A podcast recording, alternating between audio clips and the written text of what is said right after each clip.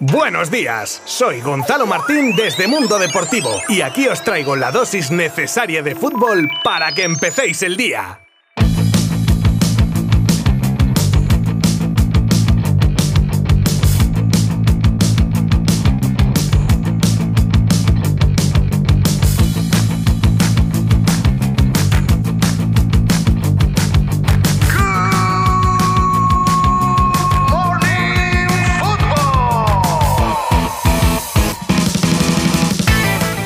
Empieza la segunda temporada de Good Morning Football para contaros las noticias más destacadas del deporte rey concentradas en unos pocos minutos. Como la pasada temporada estaré de lunes a viernes desde primera hora de la mañana desde vuestra plataforma de podcast favorita. Actualidad, resúmenes, mercado de fichajes, rumores, curiosidades y mucho más en Good Morning Football. ¡Comenzamos!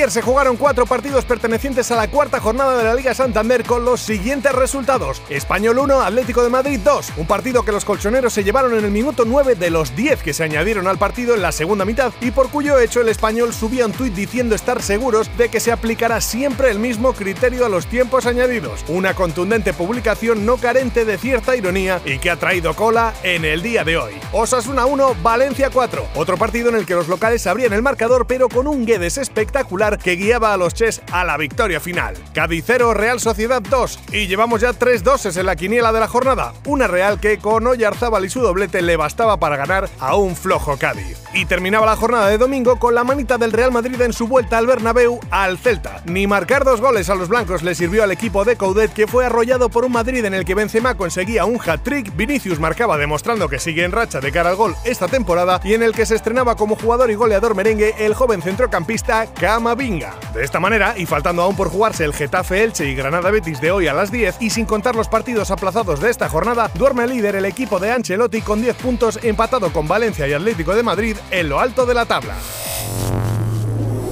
La Porta habla sobre Tebas y dice que tiene una obsesión enfermiza con el Barça. Esto ya parece más tema personal que otra cosa entre el presidente de la liga, Javier Tebas, que era contestado por la Porta a sus palabras de que Messi se podía haber quedado en la liga y que su salida no fue cuestión de dinero. Obsesión no sé si tiene, pero un poco de mala idea sí, ¿eh? porque va a dar donde más le duele, por lo menos al aficionado culé. Y así como el perro y el gato se van comunicando a través de la prensa, la Porta y Tebas, Tebas y la Porta.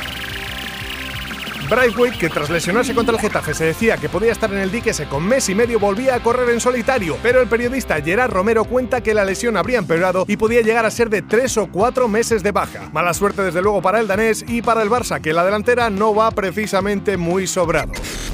Cristiano redebuta con el United y lo hace por la puerta grande y con un doblete en la victoria de los Red Devils. Aún así, la prensa inglesa no calificó con buena nota al equipo, pero con esta actuación el portugués llena de esperanzas a una afición falta de alegrías deportivas en los últimos años. La Champions dará comienzo esta semana en la que parece que va a ser una edición impresionante e incierta, debido a los grandes movimientos que ha habido en este mercado veraniego de fichajes, con un Chelsea que defiende título y que contará con cinco equipos españoles: Barcelona, Real Madrid, Atlético, Sevilla y Villarreal. Y en clave Champions, el rival del Barcelona en su estreno, el Bayern, podría perder para este partido a dos piezas clave en su once como son Nabri y Lewandowski, ambos sustituidos en su último partido de liga ante el Leipzig. La situación de Mbappé este año con el PSG con la afición puede ser insostenible. Nuevo partido en el que pitan al francés hasta el punto de que tuvo que salir a defenderle en rueda de prensa su entrenador Pochettino, para recordar que Kylian es un gran profesional que quiere y respeta al club parisino. Y eso que marcó, como pille una mala racha, a este lo crucifican. Y terminamos nuestro programa de estreno de temporada con un rumor que situaría al joven centrocampista marfileño del Milan, Frank Kessie, en la órbita del equipo azulgrana que tendrá que pelearse con, a ver si adivináis, PSG, qué raro, Liverpool o Tottenham por el jugador. Que empiecen las apuestas.